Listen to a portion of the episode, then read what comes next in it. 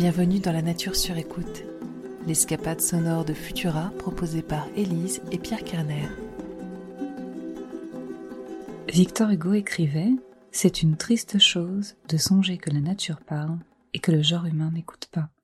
Alors, écoutons-la. Mais qu'est-ce qu'il a encore ce chat? Bah arrête de te moquer de notre chat. Pauvre Gigi, tu es très mignonne. Je me moque pas du tout. Je, je m'intéresse à ce que mon chat essaie d'exprimer à travers les sons qu'elle produit.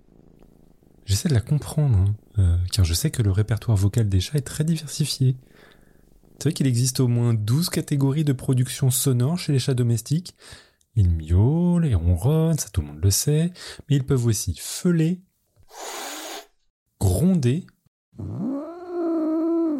hurler. Ah, tu fais super bien le chat. Mais tu as oublié de préciser qu'ils savent murmurer, mugir, grogner, crachoter. Tu sais, je crois qu'on a vu le même documentaire.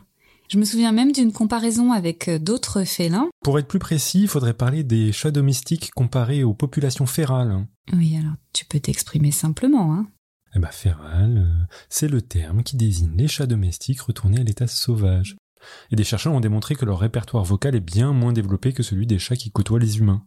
Alors, si mes souvenirs sont bons, la conclusion du documentaire, pour être exact, montrait plutôt que la diversité des vocalistes des chats domestiques était unique, non seulement parmi les félins, mais même au sein des carnivores, comme les ours, les chiens. Oui, bah c'est bien beau de s'intéresser à tous les carnivores. Mais moi, mon attention se concentre sur Gigi. Je ne suis pas un traître à sa cause. Je ne relève même pas tes accusations. Mais je te signalerai qu'à l'occasion de la dernière visite chez le vétérinaire, euh, tu dois t'en souvenir, puisque c'est moi qui m'en suis chargée, nous avons longuement discuté de ses ronronnements. Je ne sais pas si tu as remarqué, mais elle ne ronronne pas toujours de la même manière. Je l'avais enregistré. Attends, je dois avoir gardé ça sur mon portable. Alors, est-ce que tu serais capable de reconnaître le contexte dans lequel elle émet ce ronronnement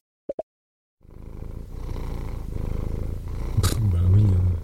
euh, Là, euh, elle est contente, on lui fait des câlins. Ok. Et pour celui-ci? Ça, c'est simple, c'est quand tu as oublié de la nourrir. Hmm, hmm. Je passe sur ton ironie parce que, bon, ton interprétation n'est pas loin de la réalité. Ah Le veto m'a expliqué qu'une étude avait distingué deux catégories de ronronnement. Celui de base et un autre caractérisé par des composantes aiguës très désagréables à l'oreille humaine et qui est particulièrement efficace pour solliciter l'attention de leur maître. Oui, merci pour cette petite leçon. hein. Euh, Mais je te ferai remarquer qu'on n'est pas plus avancé sur le son que Gigi a émis tout à l'heure. T'as sollicité l'avis du veto à ce propos? Non, mais moi, je ne me suis pas endormie devant le documentaire. Et ils évoquaient ces bruits un peu étranges à la fin. Il y avait les claquements de mâchoire, les pépiments, euh, les gazouillis, je crois. Ah mais oui, mais oui, oui, c'est vrai. Il y avait aussi les stridulations. Tu as raison. J'avais oublié qu'il parlait de ces phénomènes. Il me semble que plusieurs hypothèses étaient évoquées à propos des motivations derrière ces différents sons. D'abord, ils exposaient le contexte dans lequel les chats produisent ces sons. Apparemment, c'est toujours lorsqu'ils sont confrontés à une proie, un oiseau ou un insecte qu'ils ne sont pas en mesure d'atteindre. Donc certains chercheurs expliquent qu'il s'agit de l'expression d'une frustration. Ah ouais. Ah mais oui, et d'autres experts penchaient plutôt pour un mouvement réflexe de la mâchoire, un peu comme s'ils préparaient inconsciemment euh, à la morsure fatale. Ouais, et dans mes souvenirs, il y avait une troisième hypothèse, Ah. plutôt en vogue en ce moment, avec une expression du type euh, mimétisme agressif. Ah, mais oui, ah, mais bien sûr. Bah, D'ailleurs, le, le mimétisme agressif, c'est un phénomène qui existe chez d'autres animaux. L'exemple le plus connu, c'est les, les baudroies. Tu sais, ces poissons qui ont une sorte de canne à pêche là sur la tête. Ah oui, je vois. Elles possèdent une extension modifiée de leur nageoire qui prend l'apparence des plats favoris de leur proie pour les attirer. Hmm. Mais je ne me souviens pas pourquoi les scientifiques penchent pour cette hypothèse chez le chat. Apparemment, il ne s'agit pas de résultats d'une expérience, mais de témoignages directs de chercheurs qui ont observé ce phénomène chez un autre félin, le marguet. Hmm. Pendant une expédition en Amazonie, ils ont vu et entendu cette sorte de gros chat arboricole imiter les cris d'un bébé tamarin, une espèce de singe avec une drôle de tête. Niveau chasse, l'opération s'est avérée un échec cuisant, D'accord. mais la stratégie n'est peut-être pas si bête que ça selon eux, car l'imitation a conduit certains des singes du groupe à se rapprocher du son émis par le marguet.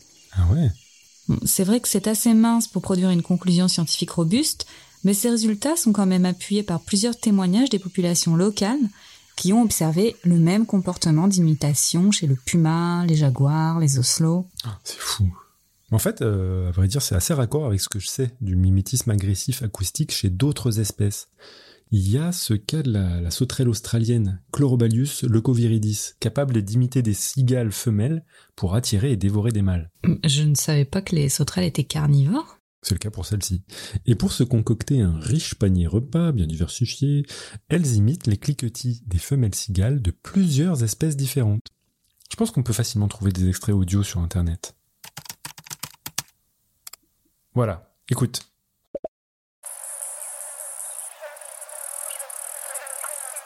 Oui, c'est marrant, mais ces cliquetis ne sont quand même pas des sons complètement extraordinaires c'est parce que le talent de l'imitateur réside plutôt dans le tempo. Des chercheurs ont eux-mêmes réussi à attirer des mâles en claquant des doigts, selon le rythme spécifique de ces duos musicaux. Ok.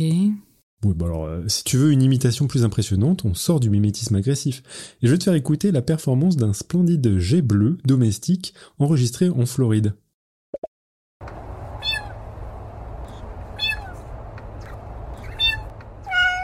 Oh Gigi, pauvre petit chat, t'es toute perturbée. Oh, allez viens, on va lui faire des petites papouilles.